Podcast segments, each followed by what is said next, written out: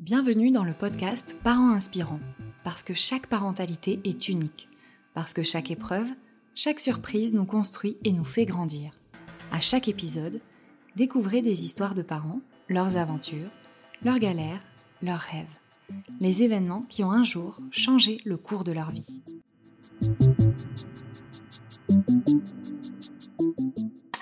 La phobie d'impulsion, c'est le fait d'avoir peur de faire mal à son bébé, ou à soi-même, ou simplement à quelqu'un qu'on aime. C'est un phénomène qui peut subvenir après l'accouchement. Ces pensées inavouables peuvent plonger celui qui en souffre dans une profonde solitude de peur d'être jugé ou incompris. Sarah connaît trop bien ses pensées et témoigne aujourd'hui pour aider d'autres parents. Je m'appelle Sarah, Sarah Bertola. Euh, je suis connue donc euh, sur les réseaux sociaux avec euh, ce nom, Sarah Bertola, qui est mon nom et mon prénom tout simplement. Et du coup, je suis maman d'une petite fille qui s'appelle Nina et qui a 13 mois. Alors, mon histoire commence donc avec mon chéri. On se rencontre en 2013. donc, on est tout jeune, on a 18 ans. On se rencontre dans le sud et euh, on passe euh, quelques années ensemble et puis je décide de faire mes études à Paris, de faire mes études et puis après de travailler sur Paris. Et, euh, et du coup c'est vrai qu'on se sépare pendant cette période-là, qui a été quand même assez compliquée, puisqu'on s'est séparés mais on s'est jamais vraiment quitté, puisque dès que je redescendais dans le sud, on se voyait, on a toujours gardé le lien. Euh, et, du coup, ça rendait la chose encore plus compliquée quand je faisais les allers-retours entre Paris et le Sud. Euh, j'en ai fait pas mal. Et c'est vrai que hum, j'ai quand même mal vécu, je pense. Euh, j'étais très épanouie professionnellement sur Paris. Mais sentimentalement parlant, et même au niveau bah, de ma famille qui était dans le Sud, j'avais du mal à vraiment me sentir bien. Et c'est vrai que c'est à partir de là que j'ai eu euh, finalement euh, des phobies d'impulsion. Je ne savais pas ce que c'était. Mais euh, par exemple, pour expliquer un peu dans les détails sordides, j'avais un carrelage dans mon appartement parisien et j'avais l'impression à chaque fois que j'allais tomber et que j'allais me faire mal à la tête qu'il allait avoir du sang de partout. j'avais cette vision d'horreur à chaque fois dans cet appartement et malheureusement c'était l'appartement où je vivais tous les jours donc j'avais souvent cette image-là. Et euh, bon, bah, je me disais, euh, c'est pas grave. Et, c'est vrai que j'avais pas du tout fait le lien avec euh, mes angoisses que j'avais sur le moment, parce que comme je disais, c'était quand même dur émotionnellement d'être loin de tout. Et je mettais ça sur le compte bah, peut-être du stress, du manque de sommeil, mais je m'étais pas vraiment attardée dessus en fait.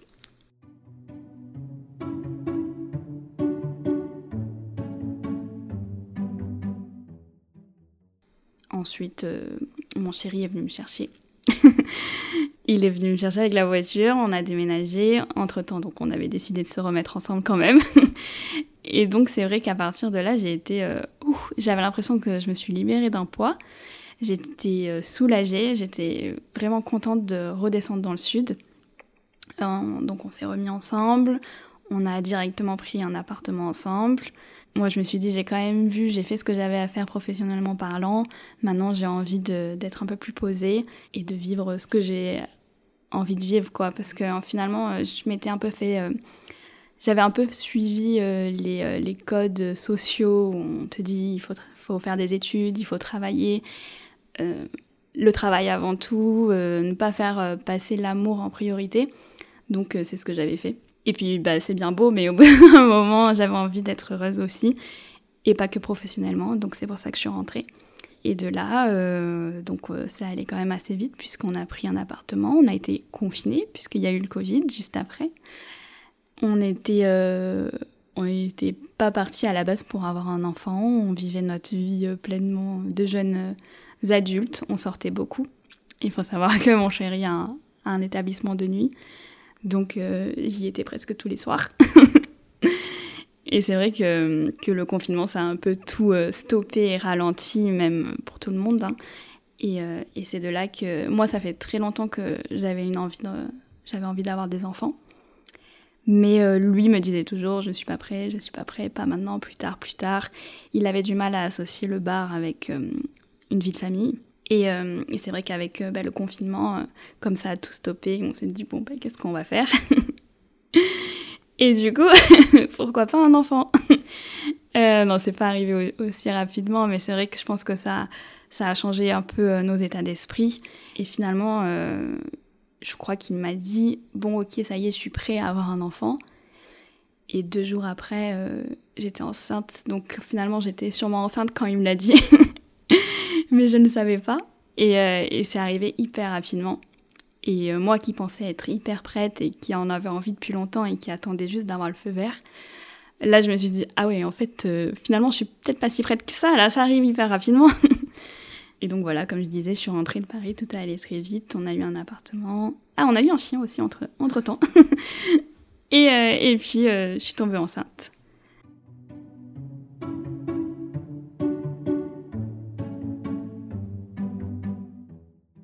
Je suis tombée enceinte et on avait pour projet d'acheter un appartement. On était censé l'acheter du coup euh, avant que, que j'accouche, enfin avant de donner naissance à Nina. Et, euh, finalement, euh, avec, à cause du, du, Covid justement, tout a été retardé. Comme ben, son établissement a été fermé, on n'avait pas vraiment, enfin on a été obligé d'attendre finalement de pouvoir signer pour l'appartement.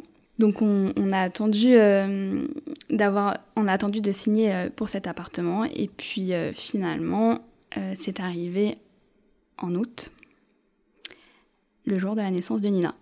Alors c'est vrai que quand j'étais enceinte j'ai senti, je sais pas pourquoi j'ai eu un sentiment qu'il fallait que je fasse procuration. Donc j'ai fait procuration alors qu'elle était censée, du coup elle est arrivée trois semaines en avance. Et euh, j'étais censée donc euh, accoucher à terme, il n'y avait pas de raison, euh, tout se passait bien. J'ai eu une grossesse qui s'est hyper bien passée. Une grossesse clairement de rêve. Je n'ai pas eu de nausées, je n'ai pas eu. Enfin, vraiment, j'étais hyper détendue.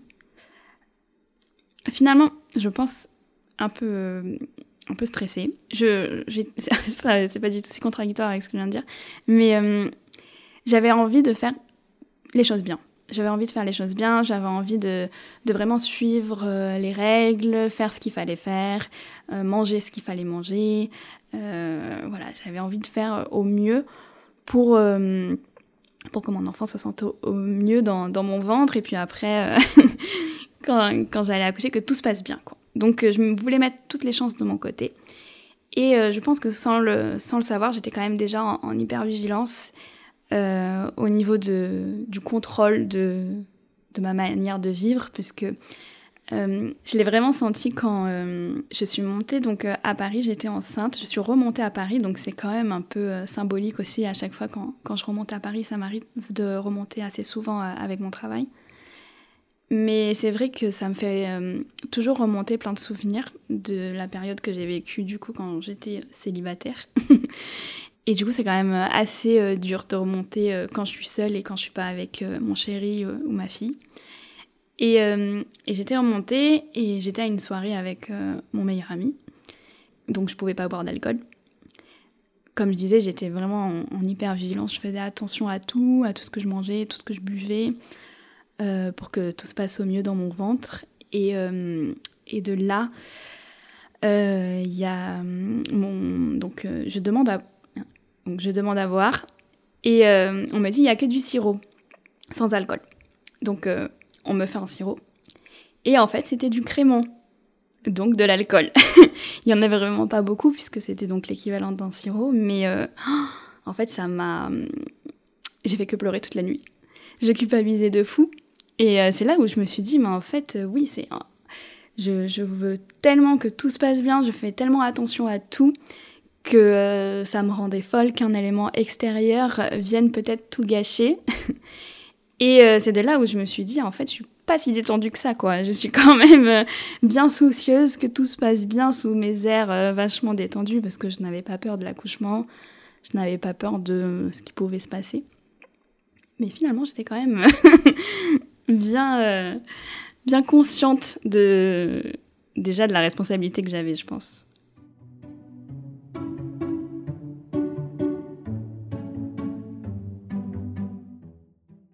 Donc euh, j'avais fait procuration euh, chez le notaire pour être déjà sûr que on pouvait payer. En fait, ça avait été tellement retardé la signature que je me suis dit j'ai pas envie de, louper euh, de louper la signature parce que sinon ça allait encore le, cabinet allait fermer et on allait devoir encore repousser une fois de plus la signature.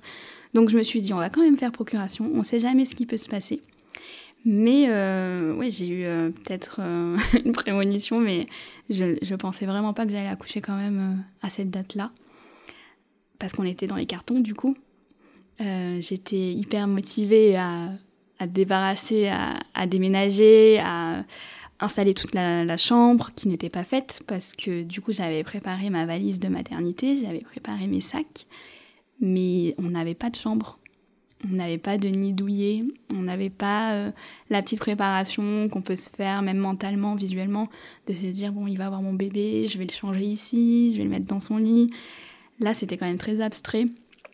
Et du coup, je m'étais dit, c'est pas grave, j'aime beaucoup les défis. et je m'étais dit, bon, bah, vu qu'elle est censée arriver dans trois semaines, je vais avoir trois semaines pour euh, tout acheter, tout commander, tout installer, tout monter. Donc j'avais euh, mon téléphone qui était plein de captures d'écran, plein de screens, plein de liens de tout ce que je devais acheter. Mais euh, on n'avait rien.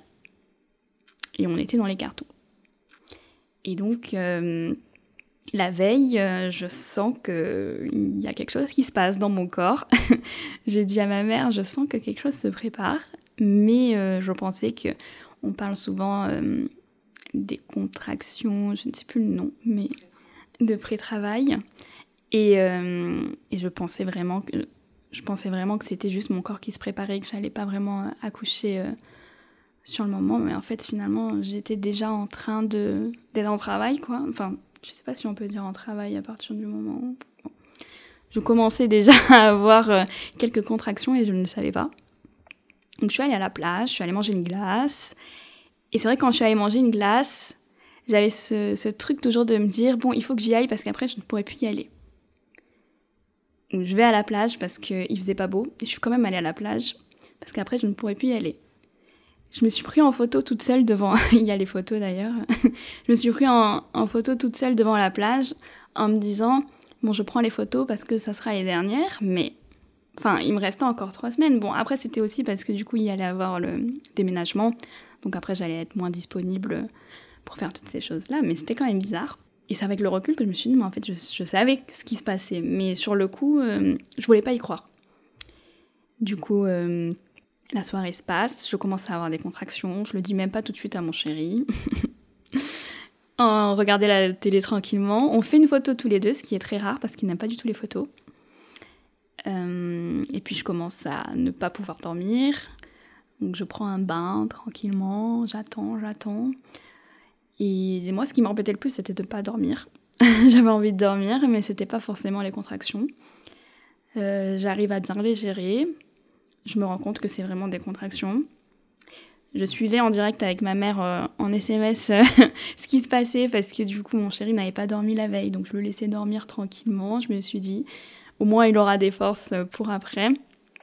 Moi, comme quoi, on est trop gentil. Mais moi j'étais, j'étais là, j'arrivais pas à dormir et ma mère me soutenait par message.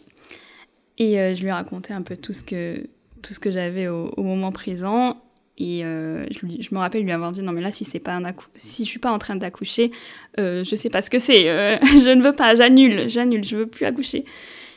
Et puis finalement donc on part à la maternité le matin. Donc il était 5 heures du matin et on était censé signer à 8 heures. Et on est parti quand même dans l'optique de dire euh, bon bah on va faire un tour à la maternité pour voir si tout va bien et puis ensuite on va signer. Donc on est arrivé à la maternité, et puis elle m'a dit Ah non, non, mais là, madame, euh, votre travail a commencé. Hein. on peut même vous poser une péri tout de suite. Euh, vous n'allez pas les signer. Donc, euh, on s'est retrouvés un petit peu bêtes. On s'est regardé. Et puis il m'a dit Bon, bah, je vais aller signer tout seul. Heureusement qu'on a fait procuration. Et la sage-femme lui a dit Oui, même rapidement, hein, vous y allez. Et puis vous revenez tout de suite. Hein. Donc là, en fait, on a pris conscience de ce qui se passait et on a réalisé que vraiment, on allait devenir parents, quoi. C'était euh, ah oui, quand même là, ça arrive tout de suite.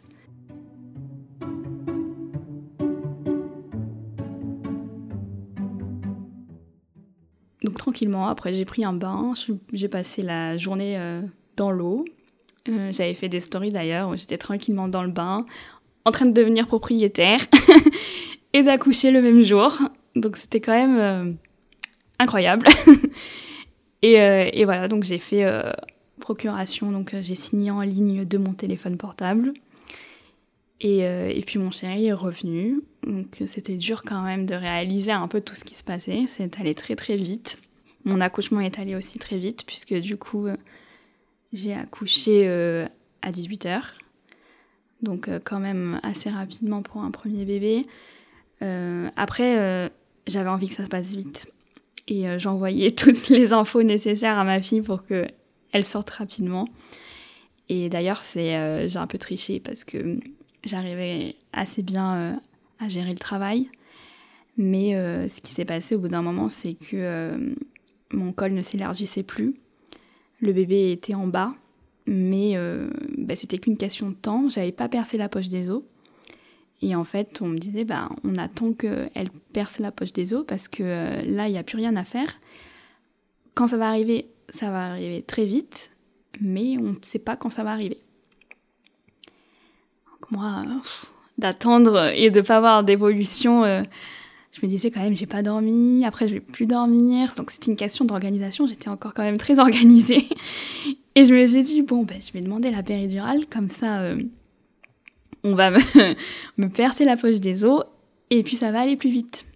Et c'est ce qui s'est passé. J'ai demandé la péridurale, pas spécialement parce que j'avais du mal à gérer la douleur, mais parce que je voulais que ça accélère. Et, euh, donc la, poche des os euh, s'est percée je sais pas, quelques heures après, enfin très rapidement j'ai accouché elle, euh, elle, est sortie pratiquement d'elle-même très rapidement. Et, je me souviens donc la sage-femme était là non non mais là là ça vient là ça vient! Il faut il fallait attendre le gynéco. Je sais pas pourquoi. Il fallait qu'il soit trois pour du coup faire la sortie du bébé et, euh, et, moi, je disais, mais non, non, on peut pas l'attendre, là, ça sort, là, ça sort. Et, euh, et Gynéco est arrivé, ah oui, là, ça sort. et puis voilà, elle est arrivée. Et euh, après, euh, tout s'est enchaîné aussi vite, puisque j'ai décidé d'allaiter. Et, et c'était un bébé qui avait une. Enfin, j'ai senti de suite. je m'étais dit, je voulais pas me, me fixer de règles par rapport à l'allaitement. Je m'étais dit, on verra bien. Et tout de suite, elle a, elle a demandé le sein et euh, elle a voulu téter. Et donc, je me suis dit, je peux pas lutter contre ça. Mais euh, je l'ai jamais fait. C'est trop bizarre, mais euh, je n'ai jamais vraiment aimé allaiter. Mais je me voyais pas faire autrement. Et du coup, je voyais que c'était vraiment un besoin naturel qu'elle avait et je me voyais pas lui refuser. Donc, j'étais je, pense que beaucoup de femmes l'ont vécu, on est complètement fatigué, mais j'étais quand même, j'avais l'impression d'être un suricate euh, sous amphétamine qui était là et qui regardait mon bébé et j'avais peur qu'il se passe quelque chose et euh, j'étais tout le temps ben, en hyper vigilance. Alors je l'allaitais et quand j'avais elle l'allaitait toutes les deux heures et quand j'avais du temps de repos, ben, finalement, je ne dormais pas non plus. J'étais là à la regarder. Est-ce qu'elle respire? Est-ce que tout va bien?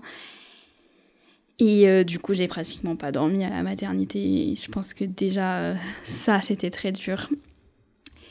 Et, euh, et puis même, comme elle est arrivée en avance, mon chéri n'était pas du tout préparé. Il est du coup à son compte. Donc, il ne pouvait pas... il n'a pas eu de congé parental. Ça, c'est très dur. Euh, et, donc, bah, il était obligé de, partir, donc je me suis retrouvée seule. En plus, c'était le confinement, donc on n'avait pas le droit aux visites. Et du coup, je pense que je l'ai quand même mal vécu parce que euh, on avait le droit qu'à une seule personne.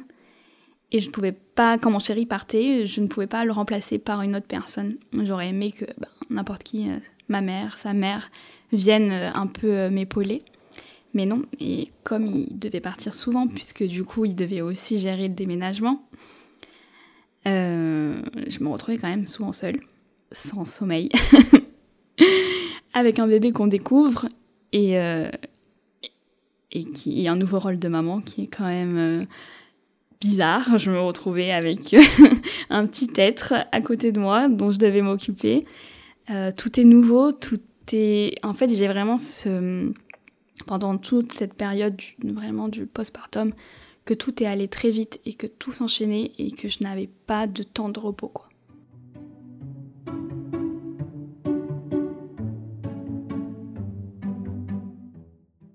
C'est euh, un gros tourbillon et, euh, et même, enfin vraiment, je définis cette période-là comme ça, où je n'avais pas le temps de, de me poser. Ça a été euh, vraiment une période qui a marqué ma, qui marque ma vie à jamais, quoi. Enfin, c'est un, enfin, je dirais pas un traumatisme, mais, oui, ça, c'est une rupture vraiment avec tout ce que j'avais pu vivre avant. C'est vraiment un des événements le plus marquants, quoi. C'était, ça a été très dur. Je pense que le déménagement a, pleinement euh, été quand même. Euh, j'aurais vraiment aimé vivre ce moment sans euh, la partie déménagement, aménagement, travaux, puisque en plus on s'est lancé le défi de faire des travaux. Donc voilà.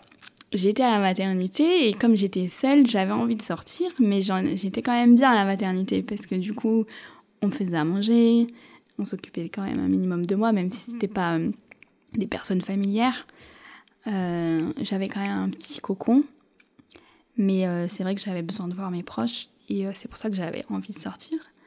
Mais finalement, quand je suis sortie, je me suis retrouvée au milieu des cartons. Tout était rangé, donc je ne savais même pas où était une fourchette au milieu des cartons. Et je me suis retrouvée totalement perdue. J'avais l'impression de crier au monde entier et que personne ne comprenait ce que j'étais en train de vivre, puisque euh, bah, mon chéri ne, comprenait pas. Il, essayait de faire au mieux, au plus vite. Donc euh, lui, il s'était mis en objectif de faire le nid, de construire du coup, euh, de faire les travaux, d'avancer dans le déménagement. Mais il me laissait totalement seule avec mon bébé. Et moi j'étais perdue parce que du coup je ne savais pas quoi faire. J'avais envie aussi d'aider pour de faire ce que j'avais l'habitude de faire en fait, qui était pour moi plus rassurant et plus confortant. Je pense que mon chéri euh, a un peu suivi euh, le process comme ça en se disant bon bah moi je, je vais aider dans ce sens-là. Et moi j'aurais aimé faire pareil mais je pouvais pas parce que du coup je devais m'occuper de, de, mon enfant, surtout le nourrir. Et euh, c'est pour ça que, que je l'ai quand même mal vécu et que j'aurais vraiment aimé le vivre autrement en me disant bon bah super j'ai que ça à faire vraiment l'allaiter, m'occuper d'elle avoir mon bébé contre moi. Alors que là, euh, vu que je voulais que les choses avancent vite, dès que je l'avais plus, euh, dès que l'allaitement était terminé, je la posais et j'avais vite envie de construire, euh, de faire un meuble, de regarder sur internet, acheter tout ce qui nous manquait et tout. Et, et j'étais tout le temps, tout le temps en activité, quoi. Mon cerveau ne s'est arrêté jamais. Du coup, je suis partie. donc là, on était dans un appartement qui était à Toulon. Et comme on devait euh, rendre l'appartement dans lequel on était, j'ai dû partir chez mes grands-parents. Euh, donc dans le, pratiquement dans le Haut-Var. alors que l'appartement qu'on venait d'acheter était toujours sur Toulon. Et donc, euh, alors déjà que j'étais isolée un petit peu émotionnellement, là j'étais carrément isolée géographiquement. Mais c'était quand même un environnement que je connaissais puisque c'était chez mes grands-parents et j'avais quand même quelques marques donc euh, je me suis quand même plu. Mais euh, c'est vrai que bah, la table allongée, c'était la table du salon. Euh, c'était pas vraiment ce que j'imaginais pour la naissance de, mon enfant. Quoi. Après, on n'avait pas le choix. On n'a pas eu le choix sur la signature. on n'a pas eu le choix sur sa naissance, évidemment. Donc, c'est vrai que bah, je, me disais, il y a pire, il y a pire dans la vie. J'étais en train de comparer avec euh, ben, la guerre, euh, évidemment, enfin, il y a toujours pire que nous et euh, il y a toujours mieux, mais du coup, j'ai de me comporter comme ça. et puis, ça a duré, il me semble, quand même bien deux mois. Et, et je faisais que presser mon chéri. Moi, je voulais aller coûte que coûte dans notre nouvel appartement, même si il n'y avait pas tous les meubles, même si, mais j'avais envie qu'on soit regroupés qu'on soit tous ensemble. Et, euh, et mon chéri, au contraire, retardé. Lui, il voulait que vraiment tout soit prêt, tout soit bien, pour qu'on soit vraiment tous ensemble bien. Et donc, euh, c'est vrai que C'était, on était un peu l'un contre l'autre parce qu'on n'avait pas les mêmes idées. Et, et je comprenais pas qu'ils ne comprennent pas que j'avais ce besoin-là, en fait. Et lui ne comprenait pas que j'avais que j'avais euh, que je pouvais pas attendre. Il se disait bon ben on a déjà attendu, on peut encore attendre. Et, euh, et du coup ça a été quand même euh, dur. le sentiment de ne pas être comprise. Et quand on est arrivé enfin à aménager, il restait sur ses positions et je restais sur les miennes. Donc on a mis du temps à trouver notre équilibre. Euh, une fois qu'on a eu les meubles, qu'on a pu tout installer, moi je me sentais rassurée et j'avais l'impression que justement je courais après tous les meubles et que tant que je n'avais pas tout aussi, euh, je n'allais pas pouvoir être posée. Et du coup, pendant tout ce temps-là, ben, je ne profitais pas vraiment de. Je mettais pas de mots sur ce qui m'arrivait et euh, sur le fait d'être maman. Et, et c'est de là, je pense, que tout allait très vite dans ma tête et que je me rendais pas compte de ce que je vivais. J'étais extrêmement fatiguée puisqu'elle euh, elle demandait beaucoup le sein. J'allaitais vraiment toutes les 2-3 heures. Donc je dormais peu. Et c'est de là que j'ai commencé à... Enfin, je sais même pas quand est-ce que ça arrivait vraiment, mais euh, c'est vrai que bah, j'étais tout le temps en hypervigilance. Et euh, j'avais des flashs d'accidents qui pouvaient potentiellement arriver. Donc par exemple, quand je l'avais dans les bras, j'avais l'impression que elle allait tomber. Enfin, je j'avais pas l'impression, mais ça me faisait voilà un flash visuel où euh, je l'imaginais tomber. Euh, quand j'avais euh, quand j'étais près de la fenêtre, j'avais l'impression que j'allais la faire tomber, qu'elle allait tomber de la fenêtre. j'avais un problème. Ah oui, j'avais un problème avec les chargeurs de téléphone qu'elle les mette à la bouche et que du coup elle s'électrocute. Je sais même pas si physiquement c'est vraiment possible. Mais voilà, j'avais cette vision-là d'horreur. Euh, je dirais que ça, ça me fait comme des, voilà, des flashs mentaux. Euh, je sais que ça ne va pas arriver, mais euh, je les ai. Et en fait, ça me venait comme ça subitement dans la tête. Et je ne comprenais pas vraiment ce qui se passait. Et j'en avais quand même assez souvent et je crois que même moi, je n'étais pas en train de réaliser ce que je vivais. J'en avais plein, mais euh, je m'arrêtais même pas dessus parce que bah, il fallait que je pense à la tétée, il fallait que je pense euh, à lui changer la couche, il fallait que je pense euh, aller un peu dormir, à ce que je devais faire parce que j'avais mis ma vie en, suspens. Et, et je prenais pas le temps de vraiment voir ce qui m'arrivait. Et euh, en voiture aussi, ça m'est arrivé, où je me disais là, si je donne un coup de volant, je vais partir euh, dans le décor. Et j'en ai eu quand même. Euh. C'est vraiment arrivé parce que bon, quand, quand j'ai accouché, j'avais un peu tout, tout les hormones en vrac. Je pleurais beaucoup, je pleurais tous les jours même, je pense. un coup, j'étais super heureuse, un coup, je pleurais, je je, après, on a un flou hein, sur cette période, c'est quand même dingue. Mais euh, j'aurais dû vraiment écrire tout ce que je vivais en temps et en heure parce que là même d'y repenser, j'ai souvenir que c'était euh, extrêmement dur. Mais je ne sais même pas pourquoi à l'heure actuelle. Et, euh, et j'ai un flou ouais, sur, sur cette période. Je me souviens avoir donc ces, ces flashs mentaux, ces flashs visuels, mais, mais pourquoi c'était si dur, euh, je sais même plus. Mais je sais que c'était dur quand même.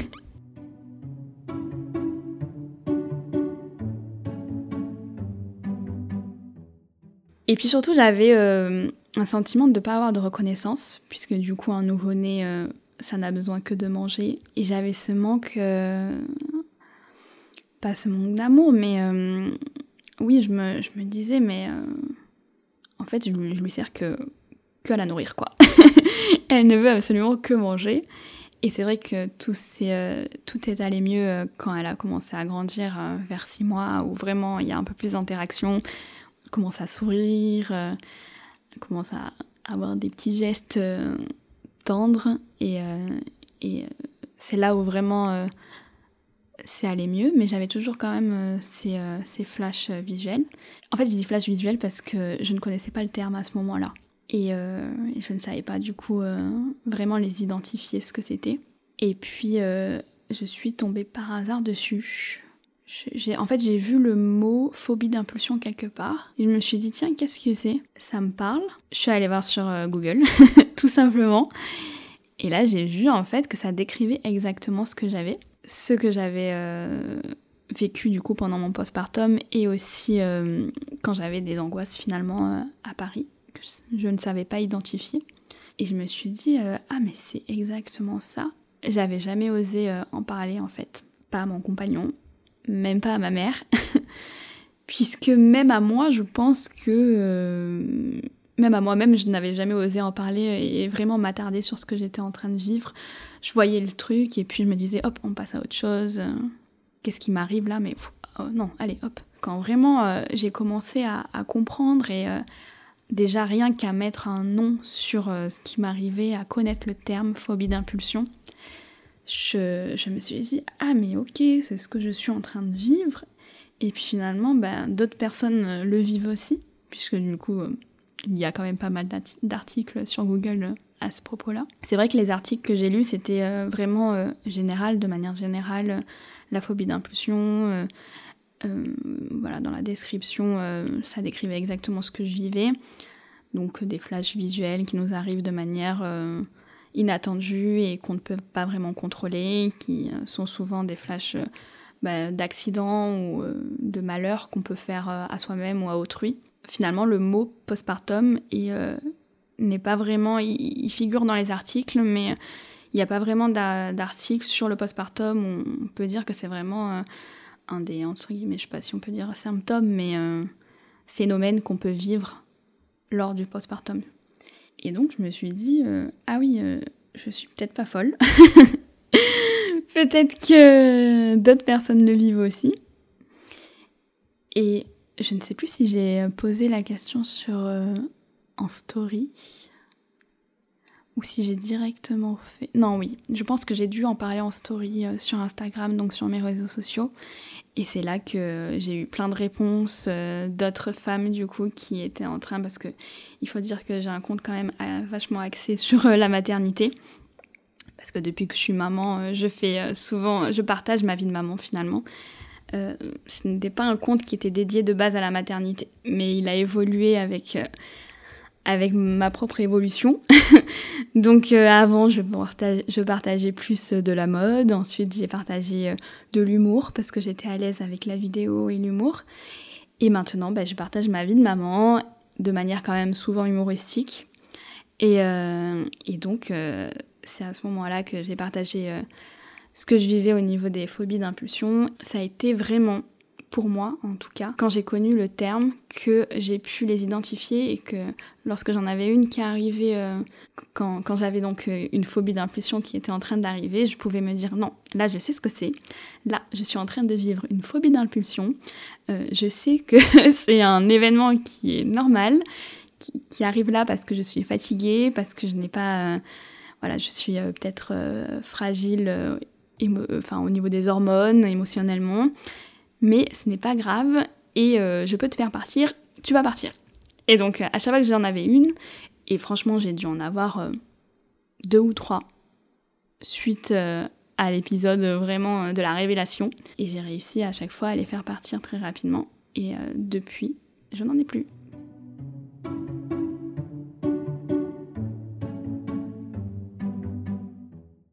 C'est pour ça que j'avais envie d'en parler parce que moi, en tout cas pour ma part, alors, ça peut être aussi lié au fait que ça faisait déjà, euh, du coup, euh, je pense, un, je sais plus exactement quand je l'ai su, mais je pense bien un an euh, après la naissance de ma fille. Donc, du chemin a été parcouru. Et donc, ça va aussi peut-être avec le fait que je me sens plus à l'aise avec mon rôle de maman, que je me sens qu'elle fait ses nuits. Donc euh, j'ai pu avoir euh, du temps de récupération, du temps de sommeil. Tout a été un peu synchro et, lié, mais je pense que j'aurais aimé le connaître plus tôt, ce terme, pour pouvoir euh, les identifier plus rapidement. Et c'est vrai qu'à partir du moment où j'ai connu le terme, j'en ai plus. Je n'ai pas discuté de ça avec quelqu'un. Je l'ai même. J'avais peut-être envoyé l'article à ma maman en lui disant ah voilà, c'est ce que j'ai, regarde. Elle m'avait dit, ah bon, tu as ça Mais enfin, limite, elle était inquiète. Et à mon, mon chéri, je n'avais pas osé lui en parler. Et, et je crois que. Parce que je lui avais parlé d'une autre chose une fois, il m'avait dit Ah non, moi pas du tout, je ne ressens pas du tout ça. Donc après, j'avais pas trop osé. Et euh, c'est vrai que euh, bah, je l'ai quand même direct mis sur les réseaux. et parce que c'est vrai que c'est un petit peu mon journal intime aussi. Et finalement, euh, quand j'ai vu le nombre de retours et le nombre de femmes qui vivaient la même chose que moi, de femmes ou d'hommes, puisque du coup, ça peut nous toucher à tout moment de notre vie, pas forcément avec le postpartum. Hein. Mais c'est vrai que c'est quand même plus amplifié. le postpartum, c'est tellement un mélange de de plein de choses à la fois qui nous tourmentent que euh, on est amené sûrement à vivre euh, des événements euh, qu'on ne contrôle pas et qui sont tout nouveaux. Enfin, vraiment, moi j'ai eu l'impression de pas de revivre une nouvelle personne, mais il y a un avant et il y a un après, clairement.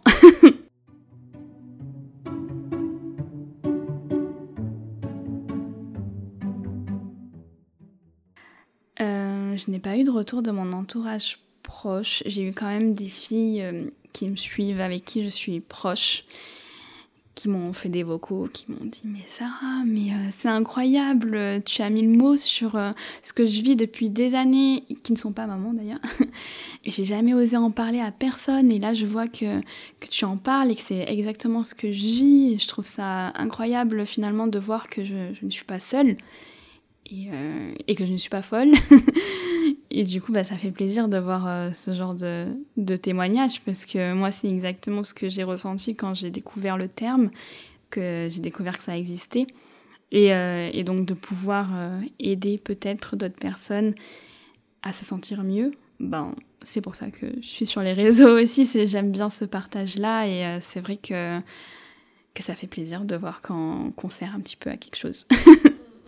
Je ne suis pas psychanalyste après, ou psychiatre, je ne sais pas dans quel registre c'est exactement, mais euh, c'est vrai que si j'ai un conseil à donner euh, par rapport du coup euh, à ces phobies d'impulsion, c'est déjà j'espère vous avoir aidé avec le terme en lui-même.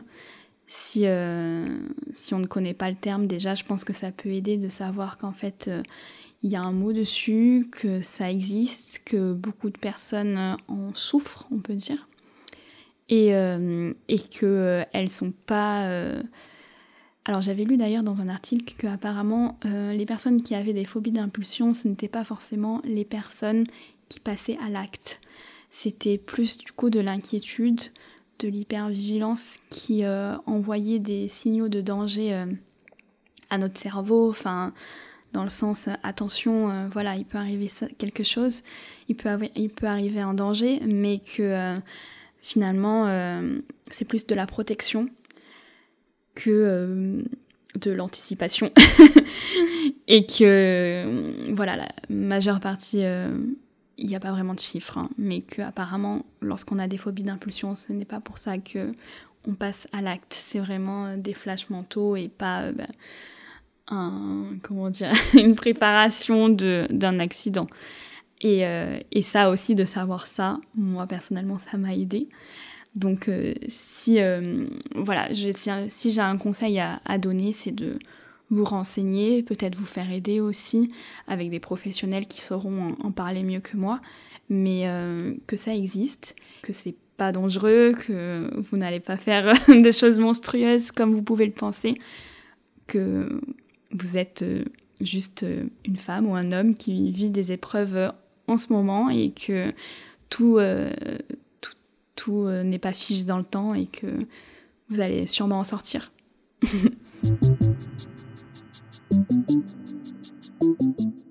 voilà, l'épisode touche à sa fin. Si vous aussi, vous souhaitez partager votre récit, écrivez-nous à contact at parent-inspirant.com. Nous avons hâte de vous lire. À très vite